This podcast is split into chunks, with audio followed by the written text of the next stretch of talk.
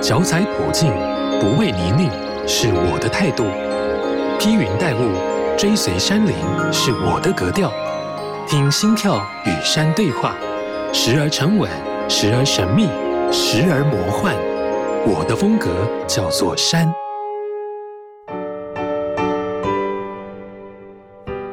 越野跑这项运动，不管是在国内还是国外，都越来越兴盛了。这几年也有许多台湾好手出国征战，都获得不错的成绩。回来台湾之后，也大力推广这项迷人的运动。在不久之前，才从阿尔卑斯山回来的周青，他去参加每个越野跑者心中最神圣的赛事——环勃朗峰超级越野耐力赛。之前有听过杰拓会长龚佑全那集，应该还有印象这项比赛的困难之处吧？而周青参加了今年的耐力赛，是不是也迫不及待来听听他的分享呢？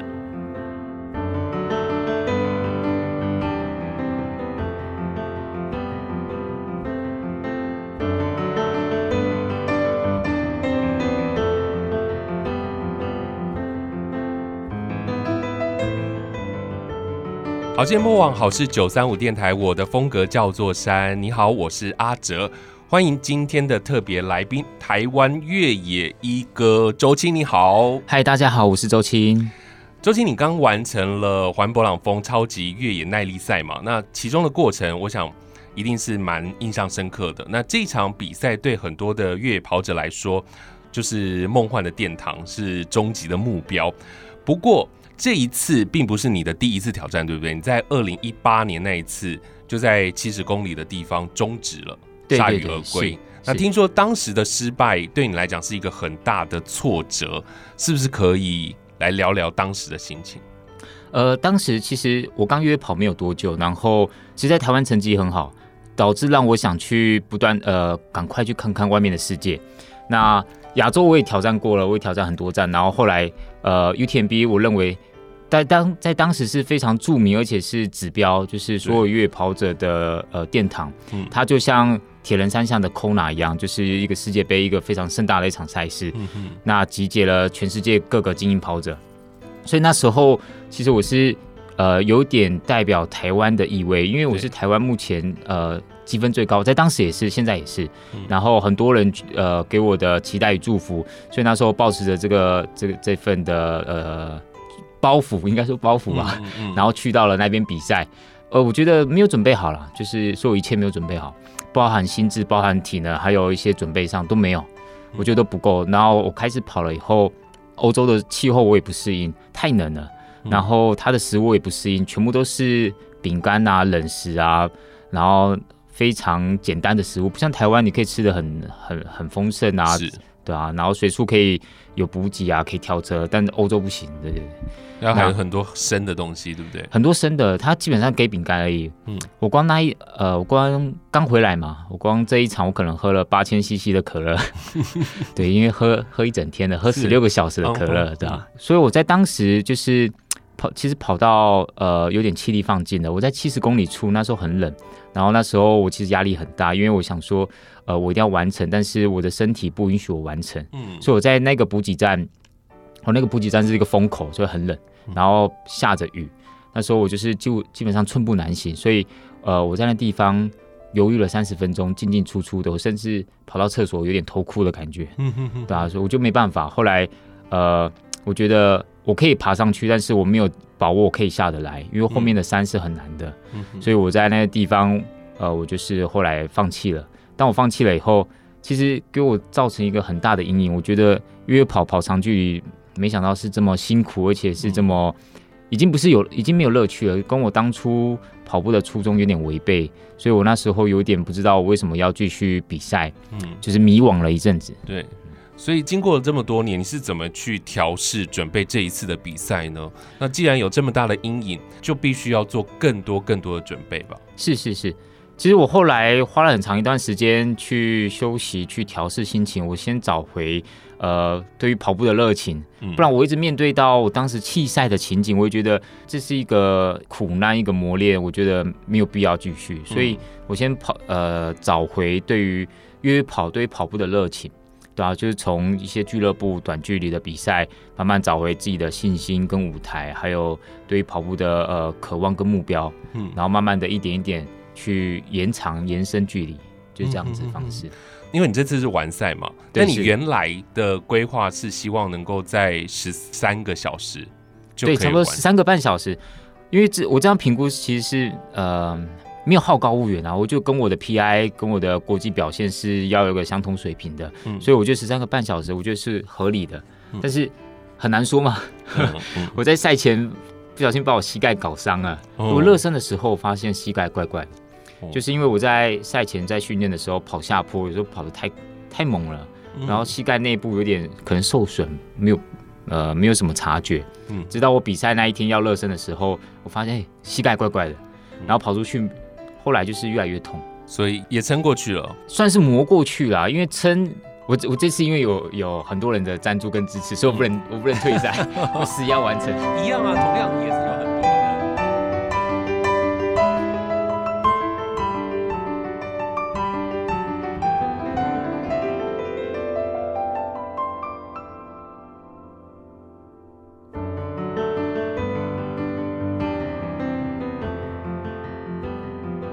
就是因为我在赛前在训练的时候跑下坡，有时候跑得太太猛了，然后膝盖内部有点可能受损，没有呃没有什么察觉，嗯，直到我比赛那一天要热身的时候，我发现、欸、膝盖怪怪的，然后跑出去，后来就是越来越痛，所以也撑过去了，算是磨过去了，因为撑。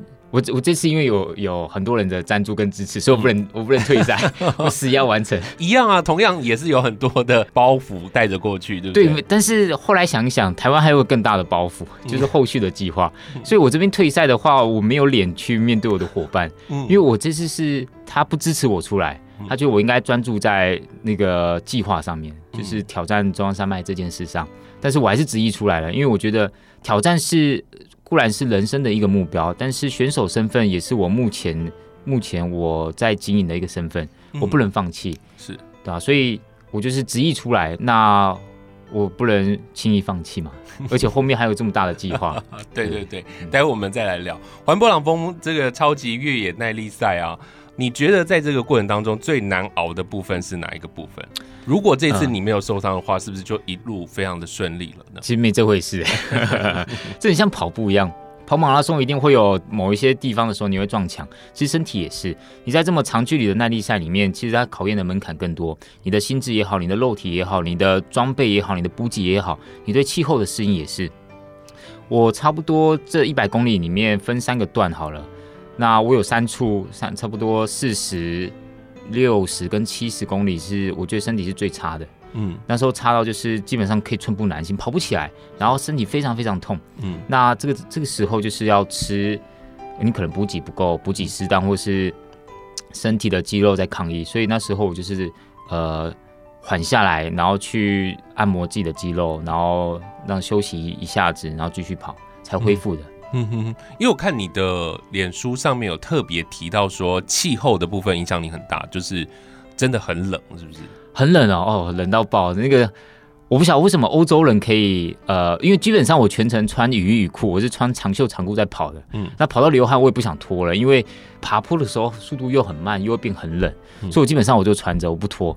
那欧洲人他们可能就是披件风衣而已，然后裤子也也就是让随风吹。嗯哼。我们在平地的时候，其实它温度，呃，清晨跟晚上的时候差不多十度左右。嗯，但是在山上的时候，一千爬一千一千公尺降六度嘛，嗯，在山上就是体感就是呃零度到十度之间，非常非常冷，然后加风，还有一点雨，哦，很冷，受不了。我是我不习惯，我真的不习惯。你过去参赛那么多的地方啊，你没有碰过这样的一个状况？有这么冷，但是没有这么长时间。你要十几个小时都在这个环境里面，然后不停的跑步，我我还没有去，呃，还没有适应。但是如果短时间的话，我可以适应，因为短时间你可以用大量的体能去拼那个速度，很快就克服了。你最后完赛的时间是十六个小时多，对不对？算算十七了啦，十六小时尾了，十六小时尾了。啊，这十七个小时当中，你有吃东西吗？有啊，有一定要睡觉吗？睡觉没有，睡不着。睡睡不着，但是有吃，一定要吃东西，就吃很多。那个吃到后来你是看到甜食，你你肚子是饿的，但是你看到它会反胃，因为没有什么咸的。嗯，然后他们补给的东西都没有什么好吃的，没什么好吃，特别难吃，所以。大部分的选手他们是有团队，那他们就带自己喜欢吃的东西。嗯，所以中国选手全部吃泡面，全部吃面食。嗯哼哼，对啊。你你的补给没有泡面可以吃？我没有，我我这个因为很麻烦，这个这个就是有很多补给站，然后你要寄物，然后还还要去取物，还要有的没的，很麻烦，而且拖时间。所以最好的方式就是你有团队，你一到了以后，就像 F1 赛车一进场，很多人帮你去 support 有的没的，你不用动，你只要张嘴就好了。对，然后其他人。帮你按摩，帮你换衣服、换包包，然后帮你怎么样怎么样打点东西。OK，你吃完就可以出发了，很快。但是一个人的话，你就是要花很多时间去处理啊。确实了，嗯，那这一次你说晚了三个多小时，有没有打算还要再挑战一次？当下是不会，当下是也应该是应该不是说不会，应该是说是有一份不甘心的心情一直持续的，就是就是觉得，因为这次所有亚洲选手都表现不好。嗯，大陆选手弃赛就只有一两个完赛，这都是天气的状况，也不能说天气，我不确定他们是否是否是因为天气，但是说亚洲选手都表现不好，那甚至国外选手，呃，国外的一些媒体他们会说，这就是欧美人的天下，我说欧洲人的天下，这美国人搞不好也没有 没有多少人上台，就是欧洲人的天下，但是我不这么认为，我觉得这是需要去适应跟克服的，所以我觉得说不是人种的问题，而是你在当地能不能适应的问题。嗯，所以这样子的一个气候能够在台湾训练吗？就是要要怎么做那个这样长时间寒冷的训练？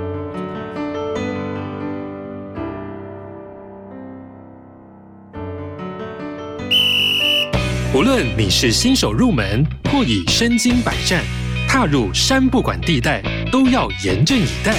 山只管它的自在，入山前的准备与装备得自己来担待。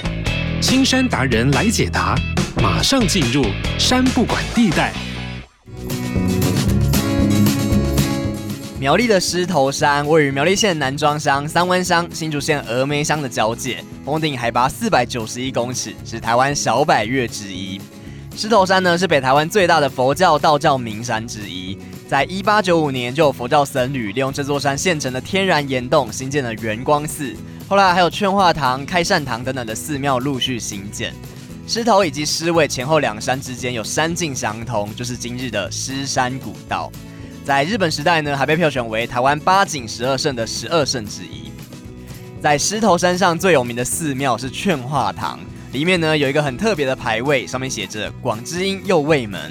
诶，为什么在佛教圣山里的寺庙却供奉着日本人呢？原来他是我们台湾人的英雄。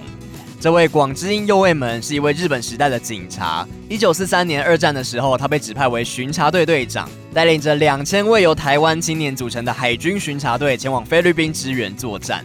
虽然他是日本人，但是却非常的照顾巡查队里的每一个队员，彼此之间的感情就像亲兄弟一样。一九四五年的二月，美军强势登陆菲律宾，眼看形势已经无法逆转了，日本政府竟然下令要求所有的队员携带炸弹，对美军发动自杀式攻击，打算同归于尽。接到任务的广之英右卫门虽然知道军令难违，可是又怎么舍得把每天出生入死的弟兄们送去牺牲呢？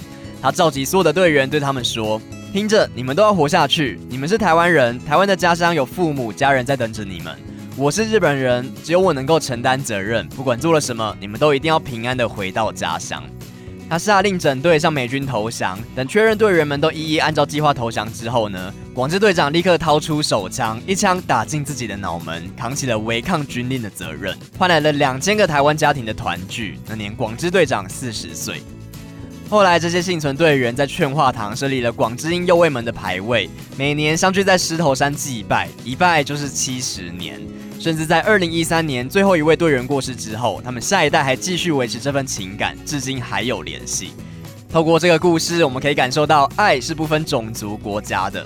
广之队长对队员们的这份爱，得以让两千个人的后代在台湾开枝散叶，而且世世代代都记得这一位救命恩人，让这份爱继续延续下去。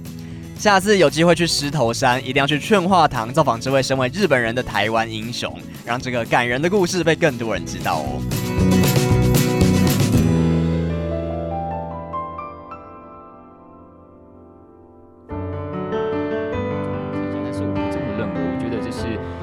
要去适应跟克服的。所以我觉得说不是人种的问题，而是你在当地能不能适应的问题。嗯，所以这样子的一个气候能够在台湾训练吗？要怎么做这样长时间寒冷的训练？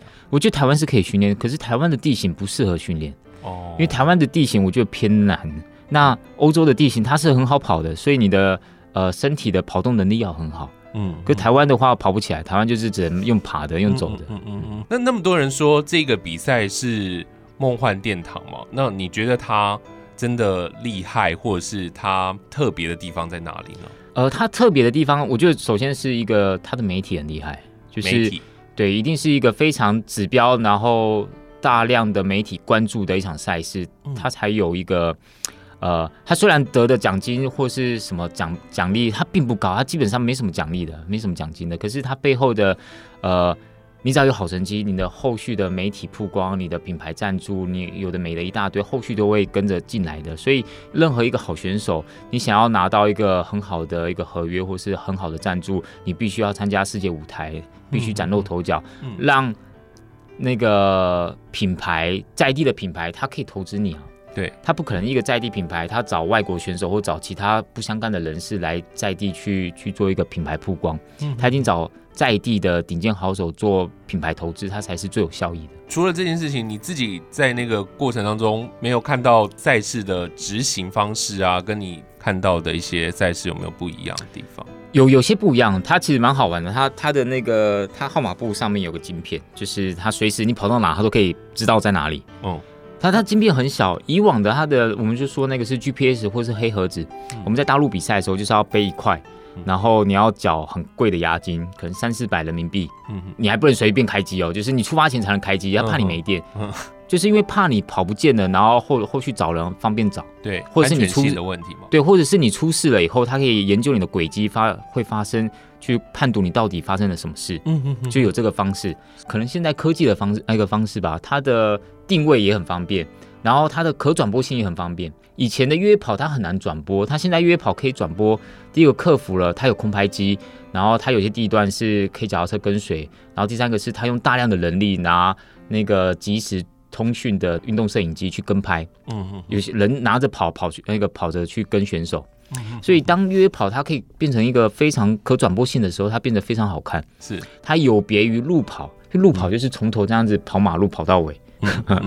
你只有看精英选手跑很快而已，但是你要看一个一场路跑赛事从头到尾十个十多个小时以上的话，那没什么好看的。你看一个人一直跑步会发疯，很灾难，这是很灾难的一件事。是但是约跑，它除了跑步以外，他可以看选手，可以看环境，可以看山景。那那个电台主持人他就可以介绍很多，他包含介绍选手的个人资料，可以介绍一大堆了。然后介绍到某个地方，还可以讲他们那边的人文历史故事，所以那个变得非常有趣。因为在台湾呢、啊，景色可以看到非常多种，可是在国外，就你讲很好跑，但它的景色也比较单一，对，比较单一，对不对？所以像你跑那么快的人，就是。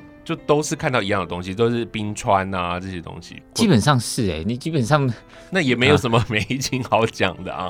哎、欸，美景啊，当你习惯了以后，你会觉得其实你看到的东西都差不多。嗯，但是也有一些特别的啦，因为我们很少跨越的人，当我们第一次跨越的时候，在高山深山里面跨越的时候，你会看到满天星辰，那是一个很壮阔的。对，他甚至我们在台湾没有看过冰河的人，那我们跑到冰河旁边的时候，虽然很冷冷到爆，但是你会看到哦。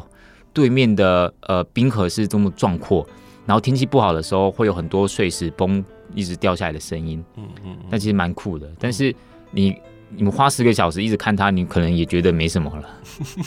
你在跑这样长距离的比赛，你心里在想什么？心里在想什么？其实心里想到处乱想哎，想乱七八糟的。但随着你痛苦的时候，你可能会想到台湾的一切吧。就像我这次我回家，我要回家这样。就就像我这一次，我七十公里我也是很难熬，但那时候我快崩溃了，我我理智线真的差点断了。我想说，旁边一堆人在等接驳车，我是不是也要过去一下？就是你有想要弃赛哦？一定有啊！这身体很痛啊，这非常痛。七十公里那时候我是一个大崩溃的时候，然后我想到我二零一八年那时候情景哦，我就不行，好像又在同样的地方，又在同样的地方。是虽然这次是比上次还早到，但是但是我觉得啊不行，真的是。后来在那边犹豫很久，吃吃东西，然后理智线快断了以后，快断的时候就想到啊，我是弃赛，我怎么回去见台湾台湾的朋友？还有后续的计划的伙伴。对，我执意要出来，我不能说放弃就放弃嘛，除非我真的是受伤不可逆的伤害，或是我走不下去了，不然脚痛我就休息到不痛，我要走下去。你如果放慢速度，其实其实现在十七个小时，嗯，甚至更久都 OK 啊。呃，对，是是是，你是自己给自己的压力，希望能够在这个短时间之内跑完，就是二十四个小时跑完，已经算蛮厉害的。哎，我我觉得普通了。如果你跑到十三。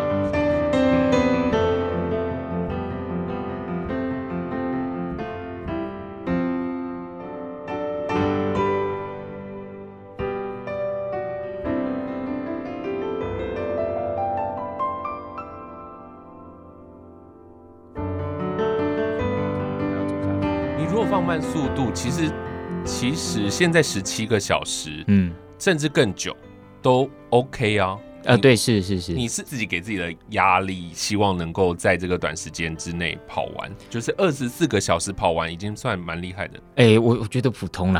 如果你跑到十三点五小时的话，你会挤进第几名？前五十或前一百都有可能啊，因为前面越前面它其实。是从十三到十十七小时，可能中间非常非常多人，嗯嗯，对啊，你你随着越往前，没有很多选手是越后面就会退赛一大一大堆，嗯，就是有人在七十，有人到九十就对对对，后面很多人退赛，我很多精英的朋友、精英好手的朋友，他们也在七十之后退赛的。哇，所以那如果依照你现在这样子的一个地位，你要你会怎么建议想要来参加这一个比赛的人呢？呃。如果你参加，也不是说不要来参加，因为这毕竟是一个呃，有些人不在乎他的成绩，有些人只追求完成，有时候完成就是一个胜利了。嗯，其实不用太在乎呃比较，因为有比较就会有伤害，有伤害就会有失落，对不对？嗯，所以我觉得最好的方式就是跟自己赢过自己就好了，战胜自己就好了。嗯，你可能自己某一块的不足。然后你克服了它，我觉得这就是非常棒的一件事。它也是要两天之内跑完嘛？对，我记得。对对对对，就是它有一个规定这样子。好像是三十五小时吧，还是二十，还是二十六？我有点忘了。它它有限制一个时间，然后你还是二十六小时啊？我真的有点忘。然后因为我没有考虑过那种事，你只要时间内完成，那中间不管你怎么休息都可以。是，哦，了解。好，所以。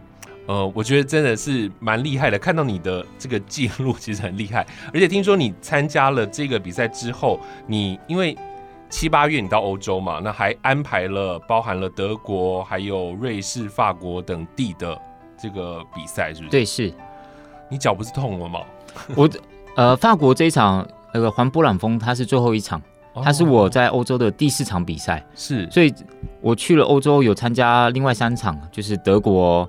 安道尔对安道尔，然后瑞士，嗯嗯，我先参加了这三场，然后再去法国。前面三场的比赛是比较短距离的，对，短距离，嗯，也是越野赛，越野赛是。哦，那你觉得这四场的比赛，在你看到的风景状况有没有不一样？都完全不一样哎、欸，不过德国德国是比较简单啦，因为德国它其实就是一个滑雪的度假胜地，嗯、然后它夏天的时候没有滑雪，那就是搭缆车上去，然后去爬山去看风景。嗯、那德国那场赛道它是很好跑的。它基本上就是车都可以开的路线，然后它下山的时候有些地方是比较陡峭，就这样子。嗯哼，就高速非常速度非常快。那安道尔的话，安道尔就非常非常难的。安道尔有点像是台湾的百岳里面，台湾百岳深山的环境，然后来办比赛，他不怕你死啊，就是 呃，所以下坡应该是很危险的，非常危险。然后它很多大块的裸岩碎石，所以你下坡的时候，它台湾的地质是。有时候是湿滑，然后树根泥泞的，然后青苔的。但是欧洲的是，它是很多鹅卵石大小的硕石在山上，嗯、所以你跑快的时候，你踩到它是会滚动的，一样危险，很危险。嗯，那对你来讲会相对的比其他国外的选手优势吗？不会，不会。这这种地形，我觉得真的是要适应，嗯、不然你会做。其实下坡有些呃下坡的跑法。如果不太不太会跑下坡的人，他会一直在刹车，一直在减速，一直在控制，他会很累。那如果你会技术很好的人，他就是很顺畅的跑下去。嗯、遇到可以减速的地方，他在减速，中间他就不用太大的力气去做控制了。所以会跑跟不会跑会差别非常大。是是是是是，哇！我我这样听来啊，这这现在是我们录音的时间是九月份，那在九月以前。在今年你已经参加过非常非常多的比赛，然后在台湾也参加了很多的这个越野的的这个经历，这样子。那在接下来你还有中央山脉纵走的计划，对不对？对，是。哇，这个计划可不可以先跟大家先分享一下，跟古明正大哥一起合作，对不对？对对对，好。这个计划其实早在一七年、一八年的时候，然后古古大哥在我们 LINE 群组，然后他就突然有一天就询问大家有没有人要去跟他挑战这个计划。那当时其实那个群组里面就是我们体能差不多的朋友，像我那个我江燕庆、刘志云、陈仲仁、邱文潇，就是这群体能差不多的人，嗯，然后组成的一个小群组，彼此就互相照应嘛。那那时候古大哥就问了，然后没有人，大家都没有回，就陆续有人退出这样。没有没有没有退出啊，就是大家都是没有声音的。然后那时候我就想说啊，可以啊，这计划反正反正我我呃，我觉得我可应该是可以，我有时间去可以陪，可以去挑战这个，我觉得有趣，所以我就参加了。然后那时候从那时候开始慢慢走到现在。那这计划为什么后来会越走越大呢？